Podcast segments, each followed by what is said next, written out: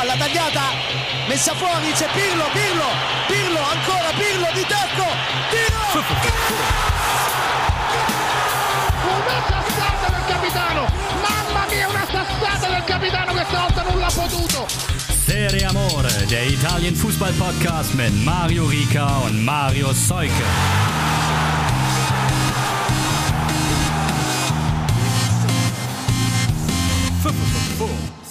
Ciao a tutti, hier ist euer depressiver Morning Show Moderator, der richtig schlechte Laune hat, aber so tut, als wäre alles klasse. Wir starten mit euch in die Woche. Montag früh ist es. Seid ihr alle mit dabei?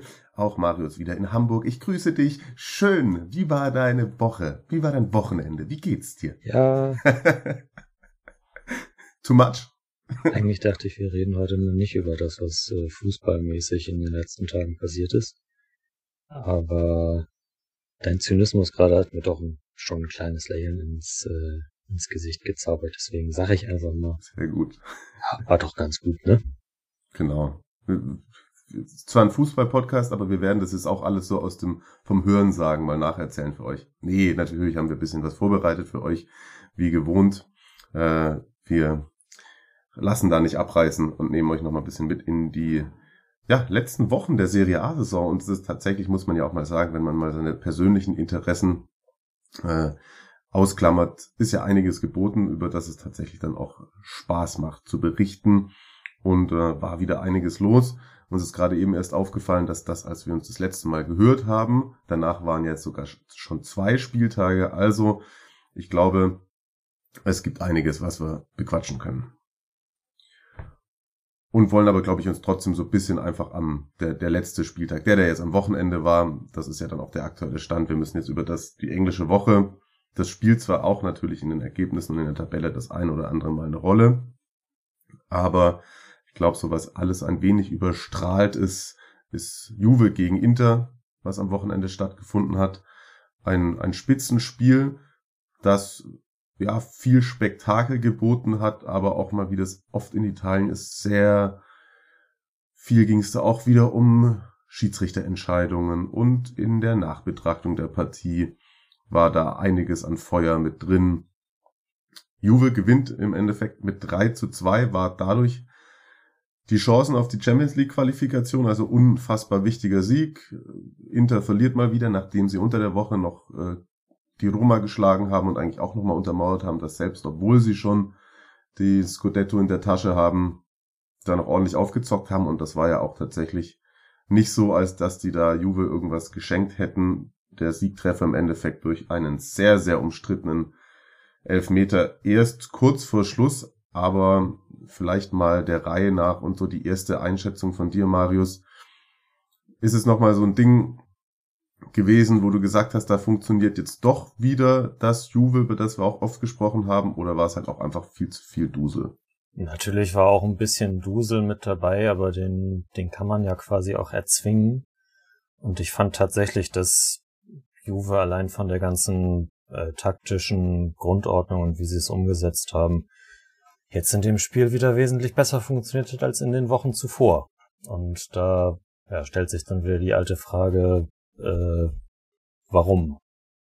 Und das kann ich nicht so genau beantworten. Also Pirlo hat ja schon mal gezeigt in Coppa Italia Halbfinal-Hinspiel, dass er, dass er, dass er Contes Matchplan lesen kann und darauf auch Antworten finden kann. Hm. Aber ja, es kann ja nicht sein, dass er das nur bei, dass er das so ungefähr nur bei Conte kann. Ja, das ist schon, das ist spannend. Das ist eine, das ist eine sehr gute Beobachtung von dir, finde ich. Ja. Aber ich meine, das war ja auch, natürlich ist es ein bisschen entgegengekommen, dass sie, sie sind in Führung gegangen durch Ronaldo, der seinen eigenen Elfmeter, den er verschossen hat, glücklicherweise wieder von Handanovic hat vorgelegt bekommen und dann eingenetzt hat. 24. war das. Lukaku hat dann noch einen Elfmeter bekommen zum Ausgleich. Quadrado in der Nachspielzeit der ersten Halbzeit dann mit der Führung. Schon die ersten zwei Elfmeter. Ich habe gerade vorhin ein bisschen Gazzetta ge äh, durchgeblättert und äh, der Schiedsrichter Cal Varese, schon geil, ne? war ein paar Mal am Monitor draußen. No joke with names, aber in dem Fall liegt er auf der Straße. Haben gesagt, eigentlich hat er nur eine Entscheidung richtig getroffen. Und das war dann der Platzverweis von Brozovic, der dann eh schon egal war in der Nachspielzeit 90 plus 2. Kurz nach der Pause fliegt Bentancur mit Gelb-Rot, wo ich auch sage, ob du die gelbe Karte geben musst. Ähm, Chiellini macht ein Eigentor, was erst noch aberkannt, das war die Situation, ne, die er, wo er es nicht zählen lässt, aber dann festgestellt hat, dass, oh nee, ich komme durcheinander, guck mal, wie war es mit Calvarise? Erzähl du mal, jetzt habe ich's, also der erste Elfmeter, da wird Chiellini von Damian umgerissen, so war's. Das genau. hat er, den hat er gegeben, wo man auch sagt, finde ich prinzipiell solche Zweikämpfe nach Eckballsituationen, da gibt's auch in jedem Spiel zehn Elfmeter. Ja, ich finde, äh, dass also Chiellini liegt ja eigentlich fast schon irgendwie. Mhm. Also in der Bewegung legt er sich eigentlich direkt schon hin. Also den wollte er halt auch irgendwie haben und provozieren und hat dann mal Glück gehabt. Also ich glaube, in vielen Spielen klappt das dann in der Form auch nicht. Und ja, ich hätte ihn auch nicht gegeben wahrscheinlich. Hm. Dann gibt's den Elfmeter. Das waren nochmal die Aus Auslöser von da, Lukakus Elfmeter. Lukaku, ähm, auf einmal lag Lautaro am Boden. Ah, stimmt. Und dann hatte sich herausgestellt, dass De Licht ihm in die, äh, in die Hacken getreten ist. Hm. Siehst du, ich hätte mir nochmal die Highlights vor der Aufzeichnung angucken sollen, das ja. war schon wieder zu lang her. Wobei, ich finde, den kann man geben, das ist natürlich super unglücklich, aber trifft ihm ja schon an die, ja. an die Achillesferse so. Ja, genau, also das ist, ist natürlich überhaupt nicht gewollt von Delicht, aber ja, er tritt ihn halt voll auf den Fuß rauf, ne? Also beziehungsweise auf die Hacke rauf. Mhm. Das ja, ist ja im Zweifelsfall kann man sagen, er nimmt damit eine Verletzung in Kauf. Also er nimmt sie ja nicht in Kauf, aber ne? Du weißt, was ja, ich weiß, was du meinst, ja. Das Eigentor Chiellinis, das dann zum Ausgleich führte, war dann auch nochmal was, wo sie sich angucken, wo wieder Chiellini im Zweikampf mit Lukaku mal war, wo Chiellini reinfällt, aber ich habe hier gerade ein geiles Standbild noch gesehen, wo Chiellini schon selber auf dem Boden sitzt und sich selber noch so am Trikot Lukakus festhält. Ja, weiß nicht, ich fand das, das, das war wieder so ein, also generell irgendwie so ein typisches Chiellini-Spiel und äh, Achtung, Hot Take, äh, wegen solcher Spiele und solcher Aktionen wird man ihn nie als einen der ganz großen italienischen Verteidiger in Erinnerung behalten. Das ist immer dieses, dieses Geressel und äh, Geklammer und Lamentieren. Das, das finde ich ganz schlimm und das, äh, ja, verhindert irgendwie den, den Aufstieg, den Aufstieg in diesen Maldini, Nesta, Cannavaro, Parisi, Olymp. Hm ja, ist so, so kom komplett trotzdem auch so natürlich so alte Schule, teilweise mit, man kann sagen, mit allen Wassern gewaschen, aber halt natürlich, teilweise sind ja. wirklich, du hast recht, völlig wilde Aktionen immer mit dabei. Es ist ja nicht das erste Mal. Also er hat ja da, dadurch auch sowohl Juve als auch Italien schon, schon Spiele gekostet. Und jetzt hat er sozusagen Glück, dass, dass, äh, dass das Quadrado irgendwie auch dann nochmal in der, in der 88. Minute eine Idee hatte. Ja, genau. Die, das ist, dazu muss ich mal ganz kurz, ich bin hier nochmal um ähm, schnell in so einen ähm, Live-Ticker gegangen, aber das ist, glaube ich, ein Live-Ticker auch mit so automatisch generierten Textbaustücken. Ähm, das finde ich dann besonders äh, lustig. 87. Minute, Ivan Perisic leistet sich ein, in einer blöden Situation ein Foul. Schiedsrichter Gianpaolo Calvarese sah die ganze Aktion. Juventus Turin wird einen Elfmeter kriegen beschreibt es doch mal aus nicht künstlicher Intelligenz Worten, wer da eine Idee hatte und für wen die Situation eigentlich blöd war. Also natürlich war die Situation dann für Ivan Perisic blöd. Hat er, glaube ich, auch im Nachhinein nochmal über Social Media relativ äh, klar zu verstehen gegeben, was er da von äh, dem Elfmeterpfiff hielt. Und das, finde ich, ist ein wirklich ein wilder Pfiff. Ja, voll. Also ich meine, Quadrado will dann da an der, an der Strafraumkante so oder in der Flankenposition quasi ins, ins Dribbling gehen und ich weiß nicht, er, er, er legt ja quasi sein Bein gegen Perisic oder also so fädelt sozusagen ein quasi. Das man nennt es ja glaube ich so. Ähm, das ist, ist natürlich in, in, in der Schnelle der Zeit schwer zu sehen, aber Ich weiß jetzt gar nicht mehr so genau, ob dann Cavarese da auch zum War hingerannt ist. Aber ja, wahrscheinlich war das, war das klar genug für ihn, ne? Hm, ja, das ist halt immer das Ding auch, ne, mit, mit, ja, ja, Kontakt war schon da, aber das ist, mir reicht es dann nicht. Mir reicht es dann nicht. Nee, also ich, äh, er wollte den halt, den, also Quadrado wollte den Elfmeter auf jeden Fall und da nur er rennt ja sozusagen in Perisic rein und ja, will schinden, also nur um den Elfmeter zu schinden sozusagen. Ja, ähm, absolut. Ist jetzt auch auch äh, schwierig, das irgendwie zu 100 Prozent jetzt irgendwie zu sagen, denke ich mal, aber nee. Nee, nee, nee. Nee. Ich glaube nicht. Ja. Und übrigens. Trotzdem, trotzdem ist der Sieg von Juve nicht unverdient, auch wenn sie, sie haben Inter ja jetzt nicht irgendwie hinten reingedrängt und an die Wand gespielt oder so, aber trotz dieser zwei äh, schwierigen Elfmeter ist der Sieg nicht unverdient. Ja, das stimmt, das stimmt.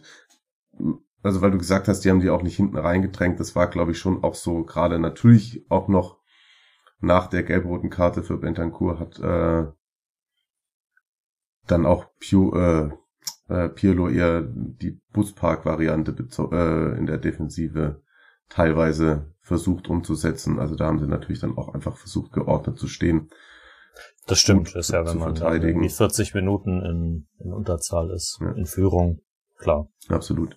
Ach, und noch zum Platzverweis von Marcelo Brozovic, weil wir gesagt haben, das war dann so die einzige richtig, richtig klare Entscheidung von Calvarese. Da finde ich sogar auch, hätte er über Glattrot nachdenken können, ne? Kann man machen. Ja, ja. Das war La Bomba. Brozovic hat er auch einfach nur gedacht, jetzt schweiße ich den einfach mal Urlaub. Haufen. Ja, genau. Stimmt, der hat Urlaub jetzt. Bock auf Urlaub. Und es ist gerade schon mal bei Stichwort Juve kann man natürlich auch noch ansprechen, weil du gesagt hast, äh, in, in der Coppa, da haben sie ja jetzt auch, das ist am Mittwoch, das Finale der Coppa Italia, hat so schlecht dann die Saison insgesamt, glaube ich, auch in der allgemeinen Meinung äh, der Presse, der Öffentlichkeit, auch von uns, war, hat ja Andrea Pirlo tatsächlich auch die Möglichkeit, noch den zweiten Titel der Saison einzufahren. Nach der Supercoppa auch die Coppa gegen Atalanta geht's. Das wird, glaube ich, eine sehr, sehr spannende Partie. Ist nur meine, so generell die Frage, wenn Juve jetzt den Pokal holt, aber am Wochenende dann sich nicht für die Champions League nächste Saison qualifiziert, oh, kann das das abfedern überhaupt? Eigentlich kann es mir fast nicht vorstellen, ne? Also.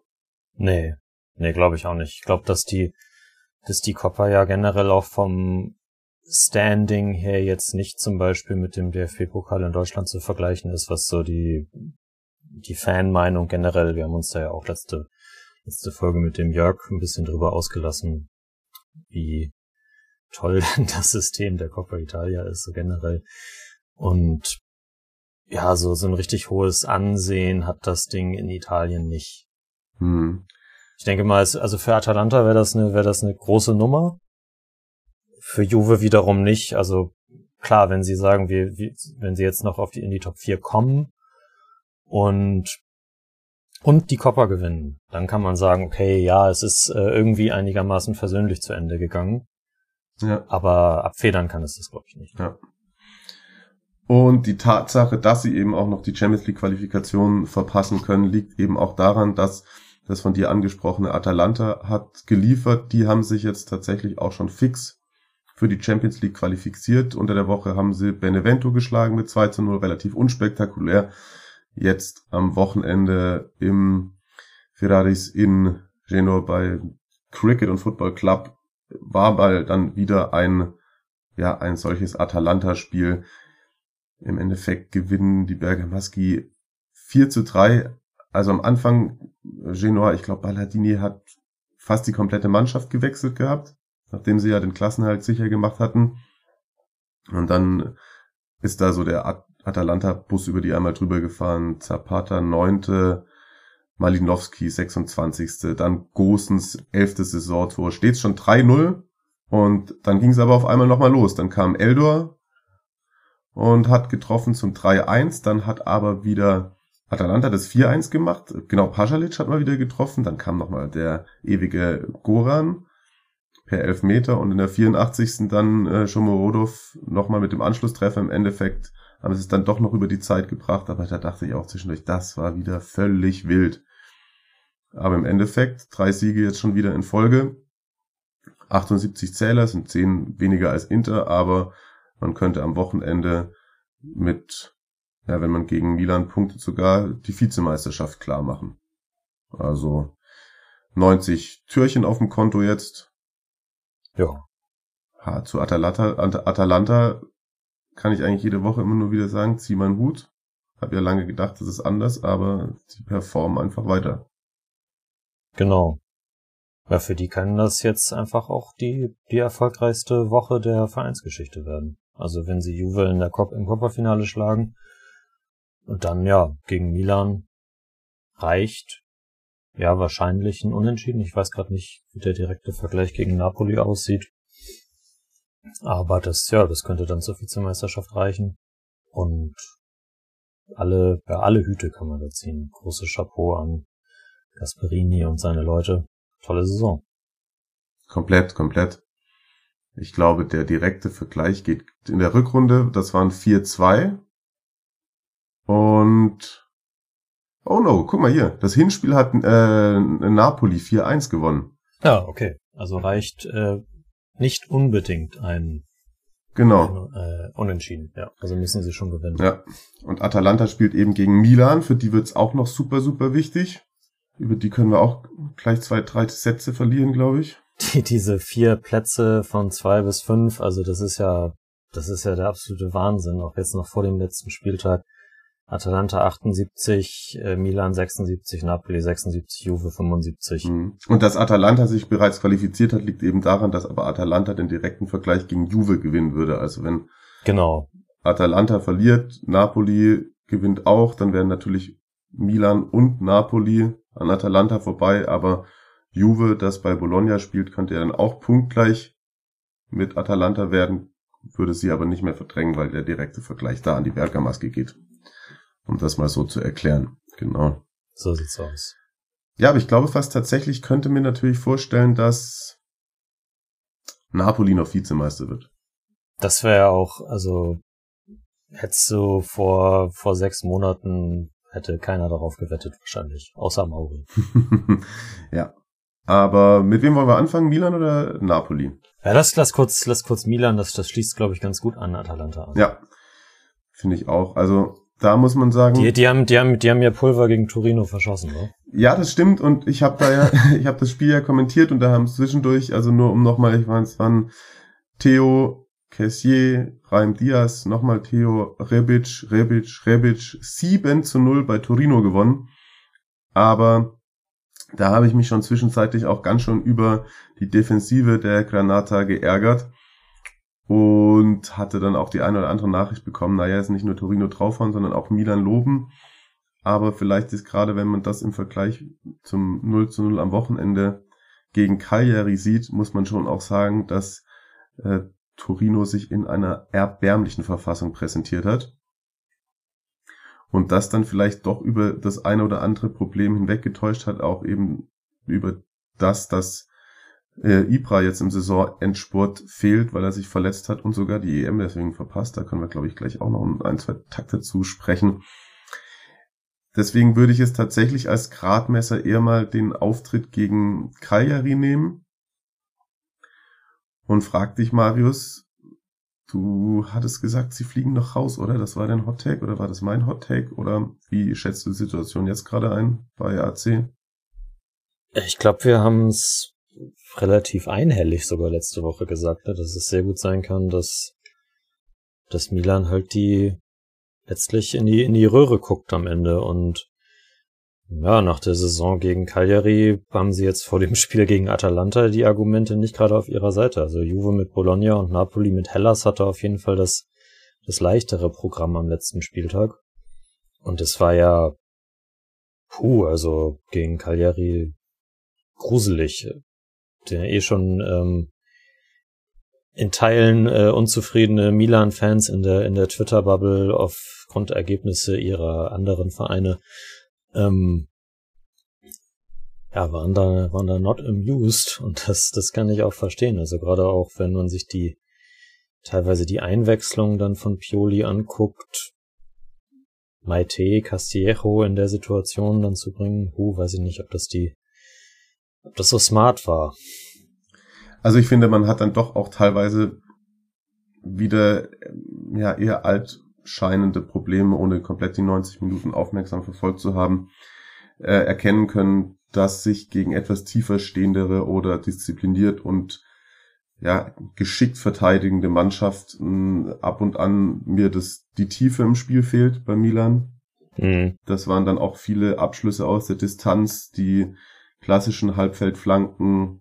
Hackern versucht dann irgendwie mal rein zu chippen oder so. Also da fehlt dann so ein bisschen an Varianz. Pioli hat irgendwie gesagt, dass es ist natürlich enttäuschend, aber kein Versagen, hat er es irgendwie so genannt. Also hat sich da schon, glaube ich, auch noch mal ein bisschen vor die Mannschaft gestellt. Aber man muss schon sagen, dass es, und man muss ja auch noch bemerken, dass dass Cagliari sich am Mittag, und ich glaube, also ich weiß nicht, wie ich das interpretieren soll, aber Semplici hat ja gesagt, da kommen wir später natürlich auch noch auf den Abstiegskampf, aber dass Cagliari vor der Partie ja bereits gesichert war, weil Benevento sein Spiel nicht gewinnen konnte am Nachmittag. Und er meinte, wir hatten auf dem, auf dem Fernseher, also bevor die da im San Siro gespielt haben, hat er gemeint, haben wir schon ein bisschen gefeiert. also muss ich mal überlegen, das war ja am selben Tag. Ja, ja, ja, stimmt. Krass. Also die haben da sozusagen gut, noch. Also nach, nach vorne haben, nach vorne haben sie ja dann in der Folge natürlich auch nicht mehr gespielt. Das hat man ja gemerkt, dass da jetzt nicht mehr der absolute Wille da war, das Spiel zu gewinnen, aber voll konzentriert waren sie trotzdem. Mhm. Und sie hatten zwei sehr gute Abschlüsse tatsächlich noch, die, die Donnarumma rausholen musste. Haben wir da, glaube ich, gegen Pavoletti. Auch war, ja. Und Godin mal nach einer Ecke einen richtig starken Abschluss gehabt per Kopf. Stimmt, ja. Den Donnarumma gehalten hat. Und auf der anderen Seite, wie gesagt, war das ganz oft, finde ich, nicht zwingend. Und das Spiel gegen Torino war tatsächlich, glaube ich, eine Täuschung, weil Torino unfassbar schlecht war. Auch gerade im Verteidigen. Also da war gar kein, kein Gegnerdruck. Und jetzt hast du halt dann irgendwie da wieder welche gehabt, die den auf den Füßen gestanden sind und den richtig auch wehgetan haben. Genau, ja. War ja auch, also bei Torino merkt man dann ja auch, wenn sie gegen Spezia dann 4-1 verlieren jetzt am Samstag, ja, in, in, in welcher Verfassung, also, also dass den die Angst jetzt nochmal noch mal richtig im Nacken sitzt, aber können wir gleich auch natürlich äh, nochmal im hm. Detail besprechen. Ja. Nee, aber was ist da so unser Fazit? Was würde es denn deiner Meinung nach bedeuten, wenn Milan da jetzt noch rausrutscht? Dann wäre diese Saison doch irgendwie. Das wäre eine ziemliche Enttäuschung. Ja. Also kann man, finde ich, nicht anders sagen. Klar, haben sie die Erwartungen vorher übererfüllt, über lange, über lange Phasen der Saison. Aber sich dann jetzt noch komplett um, um allen möglichen Lohn dann sozusagen zu bringen, also bist, bist nicht im Copper-Finale, hast es in der Europa League nicht geschafft und fällst dann noch aus den Champions League-Rängen raus, was, was ja schon das erklärte Ziel gewesen ist, dann ist das unterm Strich enttäuschend. Glaubst du, dann würde Ibra noch mal eine Saison dranhängen oder sagt dann jetzt in meine alten Knochen, eh, jetzt bin ich mal wieder verletzt, dann wisst ihr, wenn wir keine Champions League spielen, dann macht den euren Bums alleine. Ja. Er hat ja schon verlängert, ne? Ja, aber vielleicht sagt er trotzdem. Kann natürlich sein. Das ist ja, ja, aber puh, weiß ich nicht. Ich glaube, ich glaube, er, er kann, er kann auch eher denken, ja, ich, ich hab, ich hab Bock, dann mich dann zu verabschieden, wenn wir irgendwie aus der ja, aus der Champions League rausfliegen. Ja, ja, ich weiß schon, was du meinst. Ja, für ihn ist es natürlich mega bitter, nachdem er gesagt hat, er will wieder in die Nationalmannschaft, dass das jetzt nicht stattfinden wird. Also die Europameisterschaft wird stattfinden, aber halt eben nicht mit ihm. Das ist die Frage, findet die Europameisterschaft, wenn Slatan nicht dabei ist, oder findet Slatan statt und die Europameisterschaft nicht? Ja, vielleicht macht er einen eigenen Twitch-Kanal oder so und kommentiert die Spiele oder so. ja, das wäre doch was. Ja, wobei, vielleicht ist es tatsächlich, muss man da dann auch mal eingestehen, auch wenn er da natürlich ja, er ist ein super fitter Typ und äh, er hat das auch bewiesen tatsächlich, dass er da wieder mithalten kann, auch körperlich, auch immer über nicht nur 30 Minuten oder so. Aber eventuell ist das ja vielleicht doch schon auch ganz okay für ihn auf längere Sicht, vor allem für Milan, wenn er da die Europameisterschaft nicht spielt. Ja, also so aus, aus so einer reinen äh, Kosten-Nutzen-Rechnung sozusagen für, für Milan sicherlich, ich glaube, er hätte das gerne in Kauf genommen, da die im Zweifelsfall auch nur drei Vorrundenspiele zu machen und dann vielleicht erst im Herbst wieder richtig einzusteigen bei Milan dann. Hm. Ja, ja klar. Also man sonst hätte er auch nicht gesagt, dass er nochmal zurückkommt. Oh, übrigens weiß wer immer noch, das habe ich ganz vergessen vorhin zu sagen, wer immer noch kein klares Statement gemacht hat, ist irgendwie immer konnte noch. Ne? Der hat, der gibt gar keine Interviews mehr gerade so richtig. Okay. Also äh, ich habe gerade vorhin nur noch mal gelesen, dass jetzt bei Inter auch mit Zuning braucht 200 Mille und Piep, äh, Mios, nicht Mille. Und ja, so mal gucken. Also klar ist, glaube ich, auf jeden Fall trotzdem so, auch wenn Conte das immer anders sehen wird, musst du ja den Kader gar nicht so krass verbessern. Vielleicht brauchst du mal einen Backup für Handanovic noch und so, aber das wird dann wieder für mich da, dafür sprechen, dass wenn Conte dann nicht sein Spielermaterial bekommt, weil Inter halt auch irgendwie ein bisschen äh, sparen muss. Das, ob, das würde uns natürlich alles sehr überraschen, aber dass er dann doch auf einmal sagt, nö, dann nicht. Müsste er natürlich der Verein, also wenn er nicht irgendwie eine Klausel hat, müsste der Verein dann dem Rücktritt zustimmen oder was auch immer er sich dann wieder in der Pressekonferenz setzt und, und richtig raufhaut auf die Vereinsführung und dann sie keine Wahl haben, als ihn zu entlassen, weil sie sich dann wiederum auch sein Gehalt für das letzte Jahr ja nicht leisten könnten. Schwierig. Ja, das stimmt. Aber ta tatsächlich, äh, wenn du es wenn du's so sagst, ja, man, jetzt wenn man jetzt die Top 7 anguckt, gibt es nur zwei Vereine vielleicht, wo der, wo der Trainer jetzt schon feststeht für nächste Saison. Also zu 100, 100 Prozent. Ja. Atalanta und, und die Roma. das stimmt. Und aber, ich meine, und du hast ja auch schon oft gesagt, dass es jetzt natürlich äh, jede Woche neue Gerüchte, gerade vorhin ist irgendwo aufgeploppt, äh, Gattuso zu Juve. Was?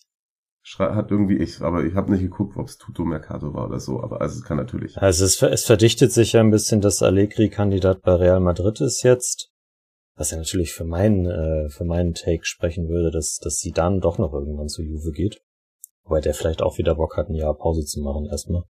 Man könnte es ihm nicht verübeln. Florian Kofeld wäre frei. Zum Beispiel, ja. Also wäre auch mal eine, eine Idee, auf jeden Fall. Da könnte er dann zeigen, dass er auch offensiv spielt. Na, lassen wir das. Ähm, was äh, mir durch den Kommentar von, von Carsten Fuß wieder so ein bisschen in den Hinterkopf gerückt ist, dass ja tatsächlich Simone Inzaghi auch immer noch nicht bei Lazio verlängert hat. Und den wollte Juve, den wollte Juve auch immer eigentlich. Zumindest gab es da immer recht heiße Gerüchte. Stimmt auch, genau, ja. War es jetzt irgendwie in der öffentlichen Wahrnehmung in den letzten Wochen irgendwie nicht wirklich präsent. Ja, ich hatte es auch verdrängt, aber es stimmt beim, beim Derby, ne? Aber, aber werfe ich, werfe ich, werfe ich mal so in den Raum jetzt. Genau, jetzt beim Derby hat er das, äh, hat er darüber gesprochen. Ja, da müssen wir gleich auch später noch kurz ein bisschen drüber reden, über die römischen Clubs. Aber weil jetzt gerade schon Gattuso und Napoli gefallen ist und das natürlich ja auch mit Milan, Juve etc. pp zu tun hat, lass uns doch mal kurz Napoli ähm, jubel, äh, bejubeln, beziehungsweise loben. Zwei Siege. Das jetzt am Wochenende 2-0 bei der Fiorentina. Es hat eine Weile gebraucht, da habe ich auch schon ein oder anderen sehr zynischen, kritischen Kommentar gelesen über, den, über die ersten 45 Minuten, als es wirklich etwas länger gebraucht hat. Und äh, das soll es auch wieder relativ einfallslos gewesen sein. Das stimmt, also es war ja nicht die, nicht eine Milan in, äh, Milan, äh, Napoli in, in Glanzform sozusagen, obwohl sie schon offensiv äh, fast alles aufgeboten haben. Aber dann wiederum hat es äh, die Mannschaft von Beppe Iacchini auch defensiv gut gemacht, würde ich sagen. Hm. Also da wirklich mit, mit allem Mann hinter den Ball, Vlaovic auch wieder äh, krass mit nach hinten gearbeitet und da ist es, da war es dann, war es schwierig durchzukommen. Und so kam, so, so ist dann unterm Strich äh, halt ein, ein Arbeitssieg, aber sie haben es ja trotzdem geschafft, auch wenn da dann auch ein, ein recht schmeichelhafter Elfmeter äh, den Ausschlag gegeben hat, vielleicht. ja. Äh, beschreib den doch mal kurz aus deiner Sicht. Es war, glaube ich, ja eine, was eine Ecke oder ein Freistoß. Ähm, auf jeden Fall irgendwie Situation recht weit weg vom Tor, auch am, am äußeren Rande des, äh, des, des 5-Meter-Raums ähm, oder vielleicht außerhalb. Ich weiß gerade nicht mehr hundertprozentig, wer es war, der, der gefoult wurde, in, der vermeintlich gefoult wurde. Auf jeden Fall, ja, äh, Trikotzupfer fernab vom Ball. Und Shiri Rosario Abiso hat den eigentlich schon mal jemand mit Danger Dan in einem Raum gesehen? ja, äh, er kommt auf jeden Fall auch erst durch den VAR rauf. Ich glaube, die, also die auf der anderen Seite war Florenz schon wieder im, äh, im, im Napoli-Strafraum, als es dann irgendwie erst entschieden worden ist. Und äh, Bartlomiej Dragowski konnte dann auch nicht wirklich an sich halten und ist äh, von der Bank verwiesen worden mit der roten Karte.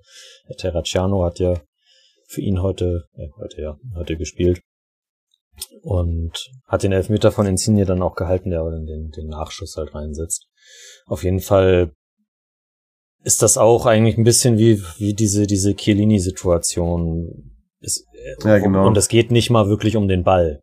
Und das, ja. deswegen, ja, also herbe Entscheidung. Ja, darauf wollte ich vorhin auch so ein bisschen hinaus, ne, weil du gesagt hast, es war auf jeden Fall eine Standardsituation. Ich glaube, es war Manolas, oder? Der gezogen worden ist, kann das sein? Der war da auf jeden Fall mit. Ja, ja, das, das, das kann gut sein, ja. Und äh, sinkt dann da nieder und ja, dieses, dieses Gerange bei Standardsituationen finde ich, das darf eigentlich nur mit einem Elfmeter bestraft werden, wenn das dann auch wirklich äh, beim irgendwo ist, wo auch der Ball hätte hinkommen können. Und das, das war bei Chiellini ja schon einigermaßen gegeben, aber stimmt, in, der, ja. in, der, in der Situation war der Ball halt wirklich relativ weit weg. Ja. Genau. Danach hat noch Zelinski, beziehungsweise es war, ich glaube, es ist als Eigentor von Venuti. Genau, abgefälschter Schuss von, von außerhalb der Box. Das war, das war dann tatsächlich einigermaßen vielleicht der attrakt, am attraktivsten vorgetragene Angriff, wo äh, Osimen vorher einen richtig geilen Querpass auf äh, oder Diagonalball auf Insigne spielt und der dann ist Zielinski halt am Strafraum frei und hat dann das Glück. Aber ich glaube, der Schuss wäre auch so ganz gut gekommen. Ja, ich glaube auch. Also so ist es dann aber auf jeden Fall wieder, er hat ein bisschen Spektakel, 4-1 bei Spezia, 5-1 unter der Woche gegen Udinese und Udinese muss man ja auch mal sagen, den musste erstmal fünf reinlegen. Ist eigentlich auch eine Mannschaft, die schon auch das Verteidigen beherrscht. Wobei man bei Udinese jetzt auch wieder das Gefühl hat, jetzt sind sie genau da im Mittelfeld und äh, vergeben noch Geschenkkörbe. Aber wie gesagt, also ist schon beachtlich und du hast es vorhin gesagt, wenn man das vor paar Monaten gesagt hätte, hätte es einem keiner geglaubt und jetzt hat Napoli das in der eigenen Hand, sich für die Champions League zu qualifizieren, hat einen Punkt Vorsprung auf Juve. Man sollte also im besten Falle einfach das Heimspiel am letzten Spieltag gegen Hellas Verona gewinnen. Für die geht es auch um nichts mehr. Die stehen mit 43 Punkten auf Platz 10. Da gibt's am letzten Spieltag drei Punkte plus äh, Zaccagni im Präsentkorb für Aurelio De Laurentiis. ja, das äh, wage ich auch fast nicht mehr zu bezweifeln. Also Juve, glaube ich, muss tatsächlich darauf hoffen, dass Atalanta Bock auf die Vizemeisterschaft hat und Milan schlägt oder den auf jeden Fall was ab, trotz dann mit Juve reinkommt, weil ich glaube, Napoli lässt es sich nicht mehr nehmen. Gehe ich mit. Aber auch Bock, Herr Bock mal wieder Napoli, also ich sehe sie dann ja nicht, aber Bock, dass Napoli in der Champions League spielt, so. Weil ja. Ist eigentlich immer, hat, hat, hat immer Spaß gemacht in den Jahren. Absolut, kann ich so unterschreiben. Auf den Plätzen 6 und 7 wird sich keine Veränderung mehr anschicken. Lazio wird die Saison vor AS beenden. Aber zumindest äh, hat das rote Team aus Rom nochmal jetzt das Derby am Wochenende gewonnen. Ich glaube, das war schon ziemlich wichtig für die. Und man hat es auch gemerkt. Also wie auch trotz ohne Fans haben sich da die Spieler emotionalisieren lassen. Klar, der könnte jetzt sagen, irgendwie, ja, es ist doch klar, aber ich finde, es ist gar nicht immer klar, aber du hast auch wieder, das hast du ja auch schon mal über Checo gesagt, du hast gesehen, als der das Tor gemacht hat, dass der was mit dem Verein verbindet, dass der, der hat gar nichts Vor, Tor gemacht, der hat vorbereitet, vorbereitet, vor, ja. vorbereitet, aber dass da der 42. das Ding von Vikitarien vorbereitet, sich sehr drüber gefreut. Petro war auch äh, nach seinem seinem Treffer sehr ja stark am Jubeln und danach noch mit den T-Shirts auf der Laufbahn und so vor der Kurve und das sah schon alles danach aus, als hätte das denen nochmal allen relativ gut getan, dieses Derby jetzt kurz vor Saison- Saisonende zu gewinnen. Und bei Lazio ist halt so dadurch und auch durch diesen Ausrutscher vor drei Spieltagen bei Florenz keine Chance mehr irgendwie noch an die Champions League anzudocken. Dabei hatten sie gegen Parma unter der Woche noch so ein, mal wieder so einen Last-Minute-Sieg mit irgendwie einem ewig späten 1-0-Siegtreffer durch Immobile. Aber Bäh. so, was? Bäh. Bäh, ach so. aber, aber so ist das Ding gelaufen. Die Roma ähm, hat auf jeden Fall so auch die Chancen gewahrt, auf Platz 7 einzulaufen ins Ziel, ist allerdings weiterhin nur zwei Zähler für Sassuolo. Finde ich eine ganz, auch eine ganz interessante Konstellation. Sassuolo spielt am letzten Spieltag gegen Lazio. Roma muss bei Spezia ran. Also wenn Roma das nicht gewinnt, vielleicht äh, legt, kann Lazio den dann noch so ein richtiges Ei legen. Hm. Wenn sie da bei Sassuolo verlieren, dann können die Nero Verdi dann nochmal vorbeigehen und dann eben diesen tollen Conference League Platz bekommen. Auf den, auf den Jose Mourinho sich schon so freut. Aber den direkten Vergleich würde die Roma gegen Sassuolo gewinnen. Okay, also müssen sie schon verlieren gegen Spezia. Ja, 0-0 zu Hause und dann das 2-2 in Sassuolo. Das würde doch dann bedeuten, Ja. dass der direkte Vergleich an die Roma geht. Das müsste so sein, ja. So. Also dann müssten sie schon gegen Spezia verlieren und Spezia ist ja jetzt auch gerettet. Boah, jetzt haben wir da für die ganzen internationalen Plätze schon wieder ganz schön viel Zeit ins Anspruch genommen hier. haben wir, haben wir Ist noch ja, ist ja aber auch, ist ja aber auch so ein, ja, enges, spannendes Ding, da kann man mal drüber reden. Ja, finde ich auch. Also da ist echt einiges geboten. Da ist einiges geboten gewesen. De Zerbi, wie gesagt, haben wir drüber gesprochen, dass er weggeht. Das müssen wir nicht nochmal aufwärmen. Mm. Wollen wir mal ähm, an Stefan abgeben? Oh ja, das stimmt. Geil, wir haben wieder Stadionerlebnisse bekommen. Und das, äh, das sind sogar mehrere gleich. Und das ist ja ein, ein Freund von dir, das darfst du anmoderieren. Genau, also guter Kumpel von mir, Stefan aus Kiel, war in Italien, ist häufiger in Italien. Perugia mag der sehr gerne. Also vielleicht äh, kann sich das ergeben, dass wir da nächste Saison dann mal zusammen Perugia, Parma gucken gehen. Ja, aber er hat uns was geschickt und äh, hört mal rein. Moin Marius, moin Mario, hier ist Stefan aus Kiel und ich wollte zur Kategorie Stadionerlebnisse in Italien was beitragen. Ich war mit sieben weiteren Kollegen in der Saison 18, 19 am 21. Spieltag in Mailand. Da haben wir samstags abends das Topspiel gesehen. Milan als Vierter gegen SSC Neapel. Spiel ging 0-0 aus, war auch nicht so besonders. Jedoch ein ziemlich gefülltes San Siro, was schon ganz nett war. Aber da gab es ja auch schon genug Berichte ähm, bis jetzt in eurem Serie Amore Podcast, was dieses Stadion angeht oder diesen Tempel. Sonntags waren wir dann aber ähm, bei in Verona beim Spiel Chievo gegen die Fiorentina im Stadio Mercantonio Bettegodi. Und ja, das war wirklich ein kurioses Spiel. Es ging schon bei der Planung kurios los. Wir haben alles nicht geschafft, hier aus Deutschland irgendwie Tickets zu bekommen, weil der Server immer wieder abgestürzt ist kurz vor der Zahlung. Und ähm, dann haben ich und noch ein anderer Kollege, die irgendwie im öffentlichen Dienst arbeiten, ähm, es dann doch geschafft, über die Arbeit Karten zu bekommen, weil wir da an EU-Server hängen und so nicht rausgeschmissen wurden. Also ja, so viel schon mal zu dieser ganzen Infrastruktur und den Stadien, worum ihr auch öfter mal sprecht. Das war wirklich ein bisschen verrückt, aber es hat dann glücklicherweise noch geklappt. Es gibt ja keine Tageskasse in Italien. Ja, zum Spiel ähm, oder erstmal zum Stadion. Ähm, das Stadion ist ja relativ groß, passt passen, ich glaube, um die 32.000 Zuschauer rein. Ich glaube, 2.000 waren insgesamt da. Also das war eine ganz schwache Kulisse. Florentina vielleicht mit 200, 300 Gästefans und der Rest war verteilt. Kiewo hatte gar keine richtige Kurve. Das muss man, das muss man tatsächlich so sagen. Zu trinken gab's Paulaner aus der Büchse, das irgendwie umgeschenkt wurde in Plastik, in Plastikbecher.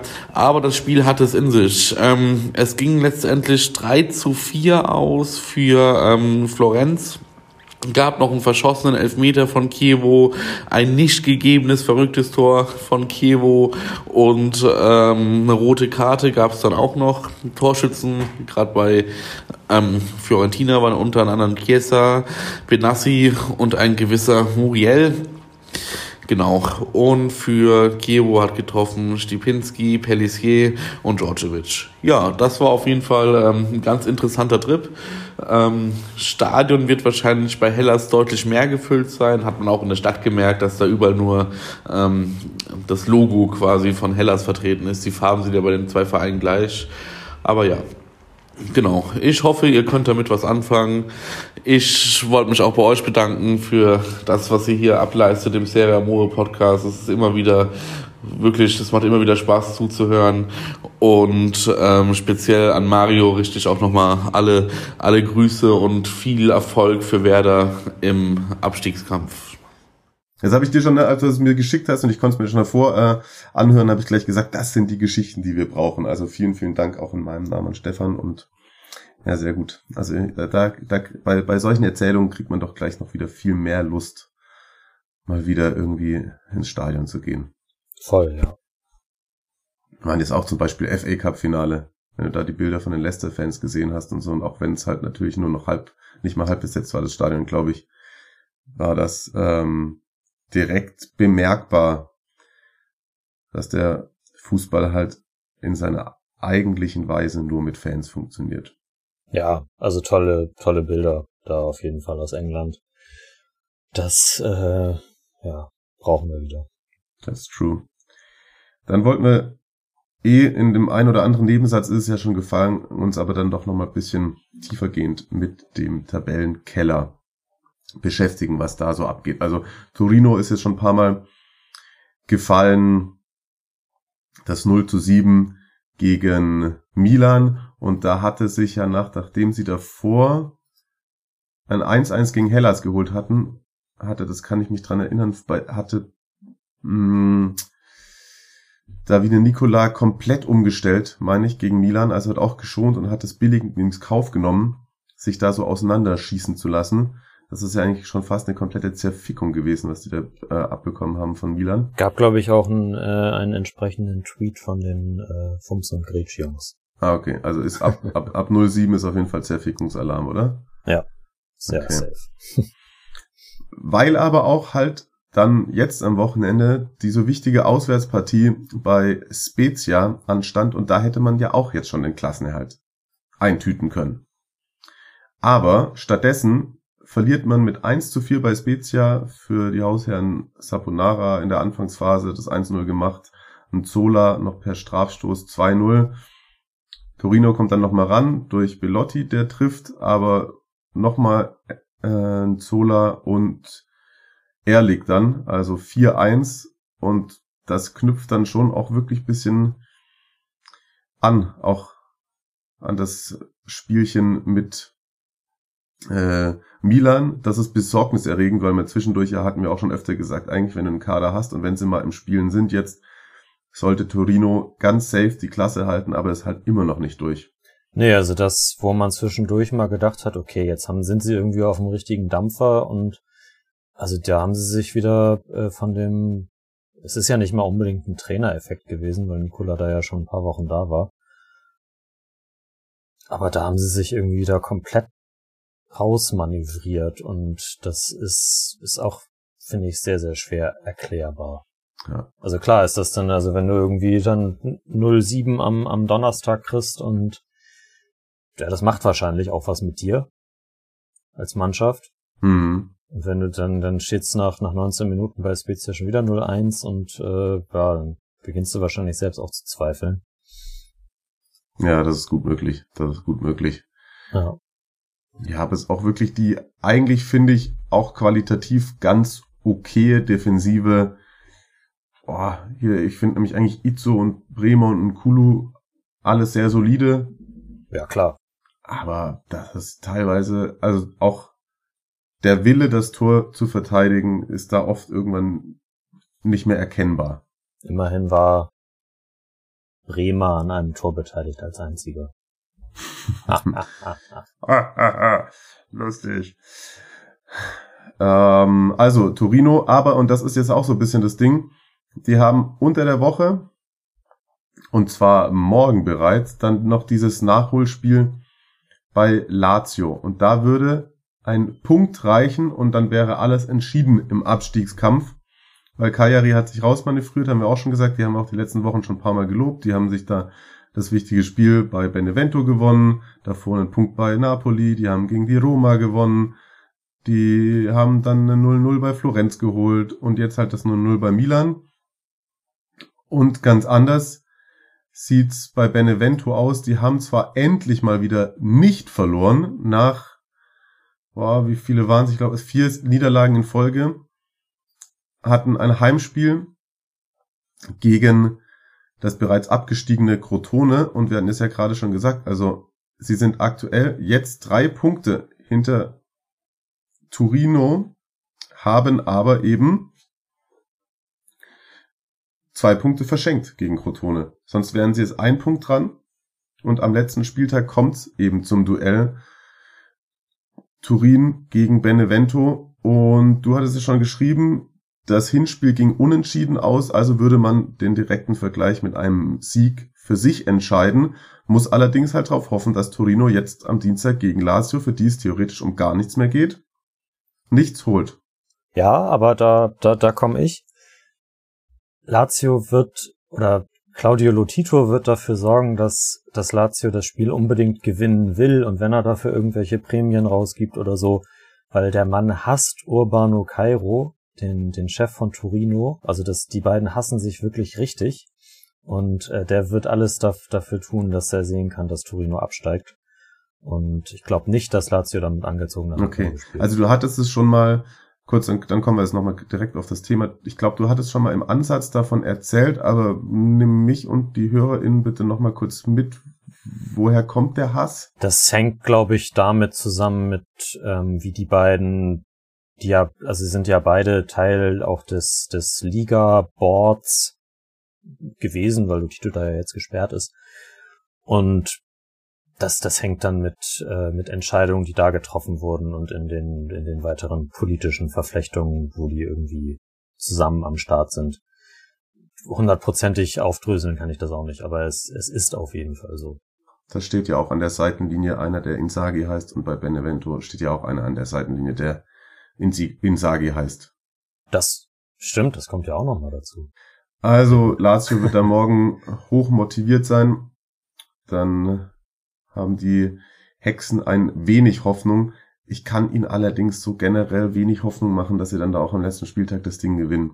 Ja, ich, also so richtig dran glauben tue ich auch nicht. Aber also, ja, die können, sie können ja theoretisch alles nach vorne werfen und ähm, ist, glaube ich, ist, glaube ich, auf, auf jeden Fall ein, Spiel, das, das man sich auch durchaus wird ansehen können, auch wenn die Spiele ja bestimmt alle zeitgleich stattfinden dann. Und, hm, das ähm, glaube ich nicht mal. Ich glaube, das werden die Spiele, die um die Champions League gehen, werden gleichzeitig stattfinden und die anderen werden irgendwann gleichzeitig stattfinden. Das kann es auch sein. Das wäre wär sogar besser für uns. Für die Champions League kann ich euch verraten, im Übrigen wird es eine Konferenz geben. Oh. Sehr schön. Mario Leagues. Und ja, aber weswegen ich ihn eigentlich wenigen, also klar, jetzt haben wir gesagt, Torino Kopf kaputt, aber Benevento glaube ich auch Kopf kaputt. Also die gehen gegen Crotone, wie gesagt, bereits äh, abgestiegen. Oh, sehr, sehr kosmisch, schon wieder eine neue Sonnenbrille. Unfassbar, der Typ, Mann, ey. Kompletter Styler einfach. Also, Lapadula macht das 1 in der 13. Minute. Man hat da auch schon ein, zwei ganz gute Chancen. Und ab der 24. Minute ist Crotone nur noch zu zehnt, weil Golemic ähm, für sozusagen das Verhindern einer klaren Torchance und das auch noch mit übermäßiger Härte als letzter Mann äh, springt er da, ich glaube, springt Lapadula auch über den Haufen an der Strafraumgrenze. Also nur noch zu zehn äh, rote Karte, Giacomelli fand ich auch in Ordnung, wie er die Entscheidung da getroffen hat. Ich glaube auch mit Rücksprache, mit Videoassistent, pipapo. Es geht weiter. Benevento bestimmt auch in der zweiten Halbzeit die meiste Zeit die Partie und kassiert in der dritten Minute der Nachspielzeit durch Simi einen, das 1 zu 1. Und das ist, das musst du mal schauen, wie das Tor fällt und Kamil Klick, also ich glaube, der hätte sich fast selber ein Loch gegraben, der hat das so auf den Boden geschlagen, natürlich komplett verzweifelt und alles. Und dann muss man das aber auch sagen, da waren sie zu zweit oder zu dritt draußen, bekommen die erste Hereingabe nicht verhindert, die zweite nicht, die bekommt Klick dann noch durch die Füße gespielt und Simi eiert den rein und das ist halt auch mit den Chancen, die du davor hattest und wie du dann das Tor kassierst, eine Frage der Qualität. Lustigerweise hat nach dem 1 zu 1 Kamil Klick dann auch nochmal eine Riesenchance gehabt und also das lohnt sich auf jeden Fall dann nochmal irgendwie die entscheidenden Szenen sich im Real Life anzugucken und so. Da steckt sehr viel drin, sehr viel Emotionen, sehr viel Niedergeschlagenheit. Kann man natürlich auch verstehen. Aber, also wie ich gerade schon gesagt habe, das ist schon auch fehlende Qualität in bestimmten Situationen, die da bei Benevento dann diese Ergebnisse bei Ruben kommen lässt. Ja, kommt ja auch mit dem Vergleich hin und Rückrunde und so, das kommt ja auch nicht von ungefähr. Und natürlich ist es dann auch eine, eine mentale Frage quasi. Das, das habe ich dann ja auch bei, bei Parma zuhauf äh, angucken dürfen. So, wenn sie eh schon verunsichert sind, dann kommt, dann passieren halt auch solche Dinge. Das ist, ist natürlich richtig bitter. Trotzdem denke ich, dass äh, also ich glaube nicht, dass da sich äh, dann zwei Mannschaften mit, mit vollen Hosen, so stehen sprichwörtlichen, gegenüberstehen am, am letzten Spieltag, sondern dass, dass Inzagi da vielleicht noch so mal so ein bisschen so eine Alles- oder Nichts-Mentalität beschwören kann. Hm. Bin gespannt. Lohnt sich auf jeden Fall dann aber auch, glaube ich, sich das anzugucken, weil besser kannst du es ja nicht haben. Ja. Über Simi schreibe ich, glaube ich, diese Woche noch was. Echt? Ja. 20. Wo geht Saisontor. Ja, Wo geht nee, das, da, darüber weiß ich nichts, aber einfach so ein bisschen Porträt. Ein Porträt, okay. Dann kannst bald wahrscheinlich auch mal wieder so äh, Serie B Aufsteiger-Porträts schreiben, weil es gehen welche runter, also Parma, Crotone und eben Torino oder Benevento gehen runter. Parma ist endlich letzter, es geschafft. Oh, stimmt. stimmt, das, heißt, das, das kommt jetzt noch dazu. Ei, ei, ei. Und dann sind wir sehr gespannt, wer da denn noch so alles hochkommt. Nämlich da laufen jetzt die, die Playoffs. Wir haben das ja schon ein, zweimal angesprochen, beziehungsweise habe ich euch auch mal versucht zu erklären, wie das da läuft in der Serie B mit dem Aufstieg. Fix war oben äh, Empoli und Salernitana. Genau. Und jetzt befinden wir uns sozusagen in der Finalrunde. Und da ist Folgendes passiert. Äh, Venedig hat sich gegen Chievo im Viertelfinale durchgesetzt. Das gleiche gilt für Cittadella gegen Brescia. Jetzt fragt ihr euch, Viertelfinale? Sind doch eigentlich vier Spiele, das ist richtig, es waren aber nur zwei Viertelfinals, weil sozusagen die anderen Viertelfinals ist einmal Lecce und Monza, die dann gesetzt sind. Und jetzt gibt's das Halbfinale. Und zwar auch schon wieder heute Abend, also wahrscheinlich dann so ungefähr dann, wenn ihr das jetzt gleich anhören werdet, wenn ihr von der Arbeit kommt oder so, kommt das Halbfinale Hinspiel, muss man aber sagen. Hinspiel. Und da haben wir einmal um 18.30 Cittadella gegen Monza und Venedig gegen Lecce. Die Rückspiele sind am, ich habe es gerade vorhin noch gesagt, 20. Genau, der 20. ist der Donnerstag. So ist es richtig. Also dadurch wird auf jeden Fall zumindest das Konsumentenherz jeden Tag was zu begutachten äh, bekommen. Also heute, dann morgen Nachholspiel Lazio, dann Coppa Italia, dann Rückspiele und dann mal gucken, wer sich im Finale gegenübersteht. Ich weiß noch gar nicht, ob das Finale dann im Endeffekt schon terminiert ist, wann das dann stattfinden würde. Bestimmt nach dem letzten Serie A-Spieltag. Ja, das auf jeden Fall, das glaube ich auch. Ja, und auch wie gesagt, also ein Plätzchen ist noch frei. Venezia kann es noch schaffen. Ja. Ich glaube, dann brauche ich auch so ein Trikot. Ja. Auf jeden Spätestens dann. Wir können ja mal ganz kurz gucken. Also wie gesagt, die haben, Brescia hat 0-1 gegen Cittadella verloren. Venezia mit 3 zu 2 gegen Chievo da getroffen haben. Gucken wir gleich, ob da ein guter Trikotflock mit dabei ist. Und Eigentor. Ach, das war sogar nach Verlängerung. Ja, Es stand ja, ja, 1 genau, zu 1 genau. nach 19 Minuten. Jetzt sehe. Mal Also höchst, höchst äh, emotional auch sicherlich. Okay, ja, das glaube ich. Wahnsinn, dass, äh, dass ich mir das hab durch die Lappen gehen lassen. Di Mariano. Forte. Der Stürmer heißt Forte. Vielleicht ist es das. Vielleicht ist es das. Ja, das ist das Torwarttrikot von Nicky Mayenpay. Mayonpay. Wer ist er? Ist er ein Finne? Ja. 36-jähriger Torwart. Ah. Und Alberto Pomini, 40-jähriger Torwart in dem Sinne.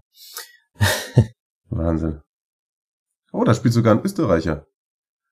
Der Swoboda. Ah, richtig. Innenverteidiger. Ja, ja. Der war, glaube ich, mal bei den äh, bei den Kollegen vom äh, CSN im Interview, wenn ich das jetzt Ah, nicht täuscht. okay. Ja, aber deutschsprachig in der Serie A immer gerne mehr davon. Dann haben wir auch ein, zwei, die man interviewen kann. Oder über die man berichten kann. Und unsere österreichischen Freunde freuen sich ja eh auch immer. Bin mal gespannt. Und wie gesagt, schöne Trikots, Venezia, gerne hoch. Mal gucken. Mein Tipp wäre aber tatsächlich dann doch Monza. Glaube ich jetzt so. Ja, kann sich dann natürlich die Erfahrung und die die individuelle Qualität, die sie mit ihren Balotellis und Boatengs und den ganzen anderen Millionen Zugängen, die sie da so haben, durchsetzen.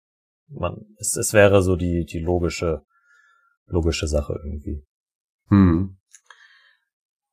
Und, oh ja, auch in der, in der Serie C, also der, der dritten Liga, werden noch äh, munter Aufstiegsrunden gespielt. Aber das ist noch wilder. Damit fange ich jetzt nicht an. Aber Marius hatte sich erbeten, ähm, über einen, sozusagen einen Traditionsverein uns ein bisschen was zu erzählen. Dann tu dies doch.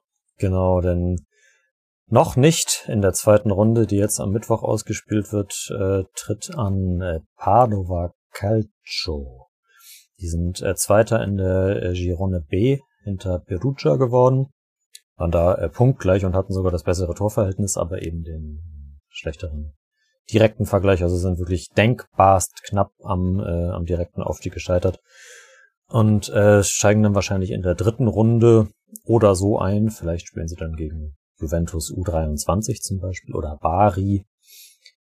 Da äh, gibt es auf jeden Fall noch den einen oder anderen interessanten Verein, der aufsteigen kann. Aber ich äh, drücke jetzt einfach mal Padova die Daumen, denn ich habe mich jetzt ein bisschen intensiver mit ihnen auseinandergesetzt und die waren äh, zuletzt äh, zwischen 1994 und 1996 in der Serie A. Davor ganz lange, ganz lange Zeit äh, bis 1962.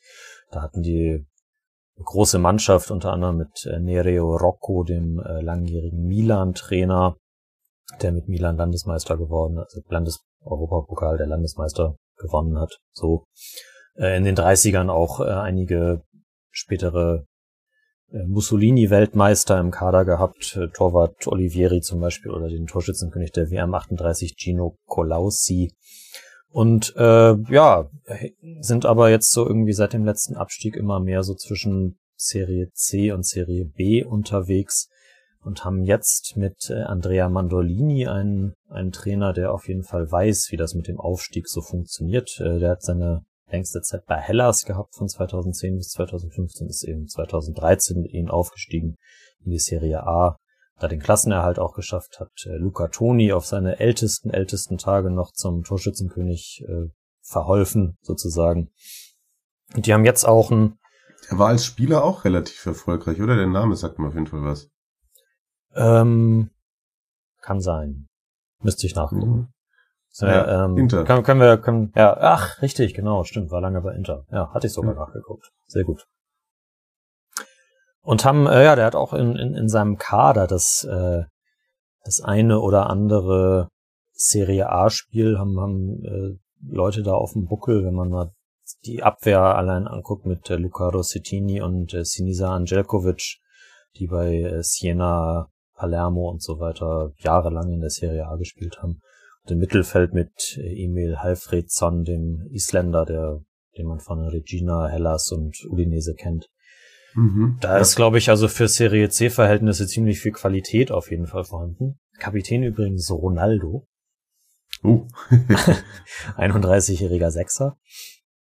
Ähm, ja, und äh, ich, da könnte ich mir auf jeden Fall vorstellen, dass das qualitätstechnisch ausreicht, wenn sie dann eben auch nicht fünf oder sechs Playoff-Spiele machen müssen, sondern vielleicht nur drei oder so, dass wir die dann wieder in der Serie B sehen. Und dann gibt's bestimmt auch wieder die ein oder andere Laie von künftigen Nationalspielern nach Padova.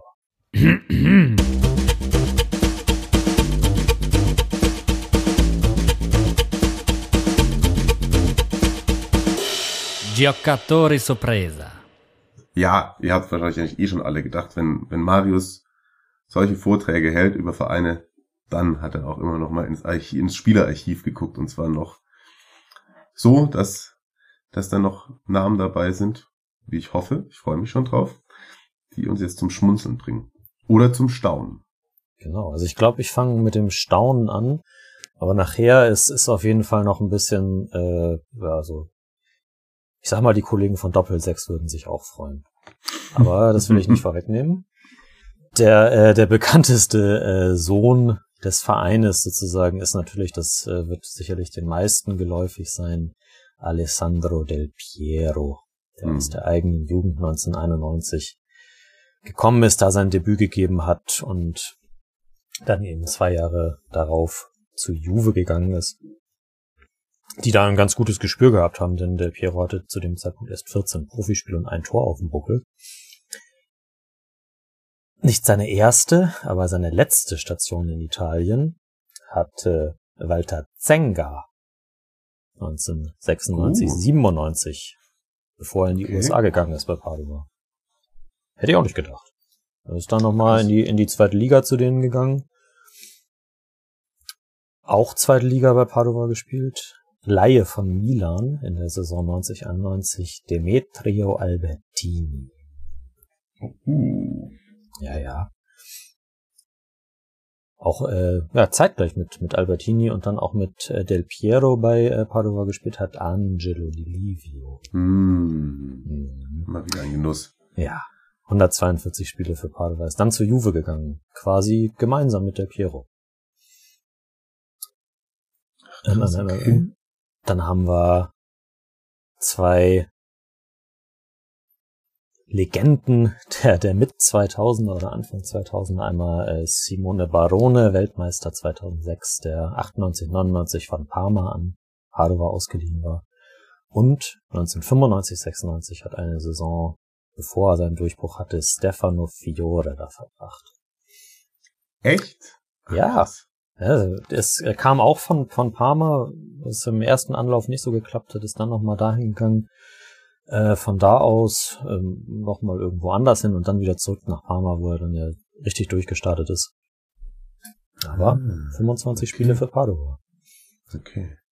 Dann, äh, da habe ich auch äh, nicht schlecht gestaunt. In der Saison 97, 98, ähm, in der Rückrunde 13 Spiele, drei Tore, Vincenzo Jaquinta. Ah, Udinese-Legende. Ja, ja. Danach noch bei, äh, nach Padova bei äh, Castel di Sangro gespielt. Kenne ich jetzt nicht den Verein. Ist Äh, und ist dann zu Udinese gegangen. Hm, okay. Sein äh, quasi Vorgänger im, im Sturm bei Padova war Cristiano Lucarelli. In der Saison 96, 97, 35 Spiele, 14 Tore. Okay. Und äh, wenn wir im, ich habe jetzt erstmal hier die, die italienischen Nationalspieler quasi, die, die langjährigen rausgesucht, dann gab es nämlich noch zwei Laien als äh, in, der, in der jüngeren Vergangenheit. Einmal war Matteo Darmian in der Saison 9-10 an Padova verliehen und äh, ein Jahr später Stefan El Sharawi. Echt? Ja, seine ersten, seine ersten Profischritte, glaube ich, damals in der Serie C hat äh, Genua ihn an Padova verliehen. Okay. Ach, das hätte ich aber wissen müssen. Ich habe letztens bin ich erstmal oder das hätte ich habe ich mir zumindest irgendwo aufgeschrieben. Aber das habe ich jetzt wieder vergessen gehabt, weil irgendwann letztens habe ich mal mich wieder länger mit El Shaarawy auseinandergesetzt. War da auch war da tatsächlich auch äh, ziemlich gut, auch 30 Spiele, neun Tore. Also da sind haben sich glaube ich danach dann erstmal alle bestätigt gefühlt, die in ihm das äh, das absolute Jahrhunderttalent gesehen haben. Hm. Zwei heutige Trainer natürlich, ja, auch wieder ein guter Teil der Kategorie äh, Roberto Di Zerbi und Massimiliano Allegri haben auch bei Padova gespielt. Und ich habe mir äh, vier internationale Stars rausgeschrieben. da, da kommt, da kommt auch der erste, der erste Doppelsechs-Kandidat dann bei. Also der, der erste, den ich jetzt nenne, ist es nicht. Das ist äh, Kurt Hamrin. Das war in den ähm, 50ern und 60ern einer der der ganz großen schwedischen Spieler, der ist Vize-Weltmeister 58 geworden, hat ähm, ganz lange bei der Fiorentina gespielt, mit denen auch, glaube ich, äh, Pokalsieger Cup gewonnen, 150 Tore für die geschossen und hat auch eine Saison in Padova gespielt. Und war da auch, nee, war da nicht mehr gemeinsam mit äh, Rudolf Kölbel, dem einzigen Deutschen, den ich in der Historie da gefunden habe. Okay. Von, von 61 bis 64 da äh, alter Sechzger ging dann äh, nach Italien zu Padova. Mir auch nicht, aber ich dachte, ich erwähne es einfach mal. Okay. Schlechte Erinnerungen an, äh, an diesen Spieler werden deutsche Fußballfans haben, die die WM 98 verfolgt haben. Goran Vlaovic hat von 94 bis 96 für Padova gespielt. Ah. Der hat für Kroatien gegen Deutschland äh, ein oder zwei Dinge in dem Spiel gemacht. Ich bin mir nicht mehr hundertprozentig sicher da im WM-Viertelfinale. Hm. Und seine einzige Station in Europa hatte in der Saison, nee, von 94 bis 96 auch, äh, zeitgleich mit Vlaovic dann bis zum Abstieg halt, Alexi Lallas. Was? Alexi Lallas. Ja, ja. Geil. Man weiß nicht so genau, ob Wrestler oder Fußballer, aber er war bei Padova. Geil. Geil. Ja. Und ähm, ja, dann dann noch so, so ein paar äh, so ein paar weitere, die jetzt nicht die absoluten Legenden sind und äh, die zähle ich einfach mal auf. Äh, eben viel durch durch Laien von den großen Vereinen äh, Giulio Donati, Marco Silvestri, Mattia Perin, Ivan Pellizzoli kurz vor seinem Karriereende, äh, genauso wie Tommaso Rocchi. Äh, Giacomo Bonaventura war auch äh, ausgeliehen ganz zu Beginn seiner Karriere. Und ähm, Padova hat äh, 2012, da haben wir wieder bei unserer polnischen Elf, Squadra Eterna, die wir letztens aufgestellt haben, Thiago Zionek haben die nach Italien geholt. Ah, okay. Und einen habe ich noch, und das ist, das ist nämlich eine richtige Legende. Der feuchte Traum von äh, Fußballer, die den Swag aufdrehen. Ja, weißt du, wie ich meine? nee. Sag. Rolf Felscher. Geil. Der hat ein Padova gespielt. Ja, ausgeliehen von Parma tatsächlich. Äh, Rückrunde 12, 13. Sechs Spiele gemacht. Ei, ei, ei. Absolute Legende. Auch äh, Würzburg-Legende gerade. Rolf Felscher. Ja, das ist, das ist ein richtig guter Abschluss. Nicht wahr?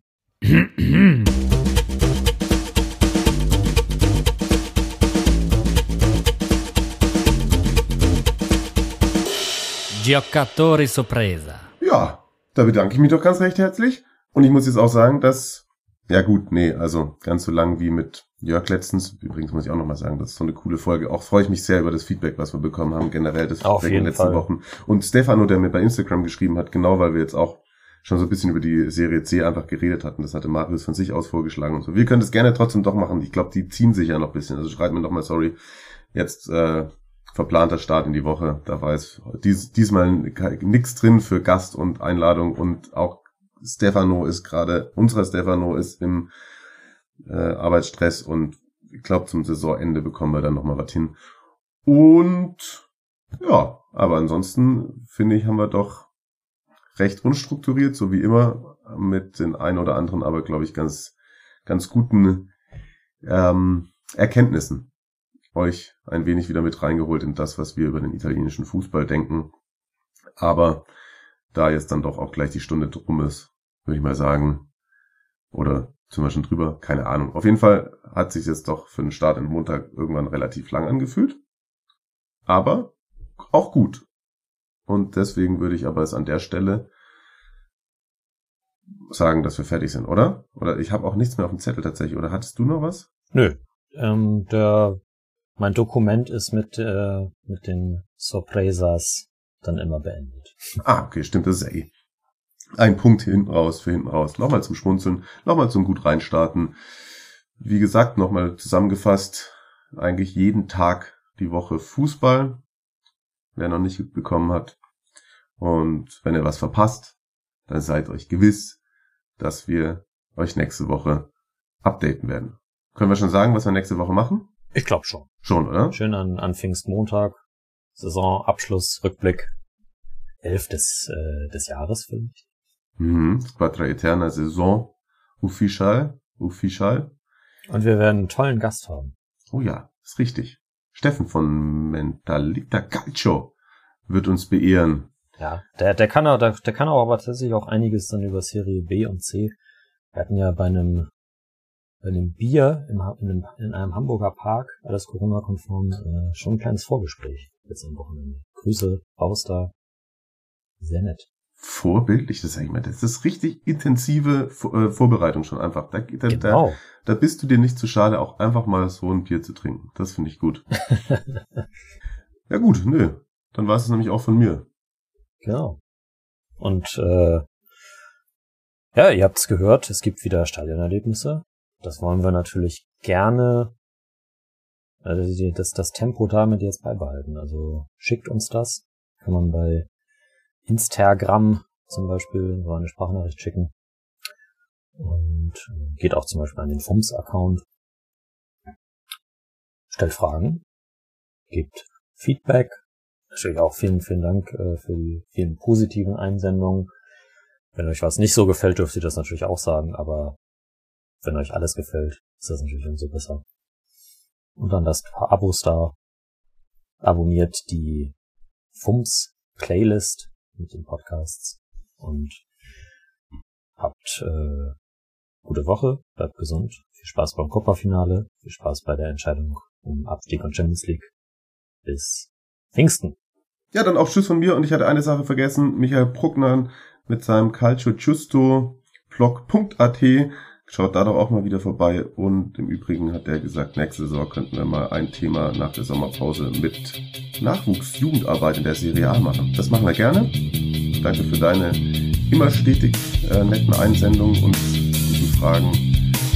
Danke an alle. Danke an Marius. Peace, rein und tschüss.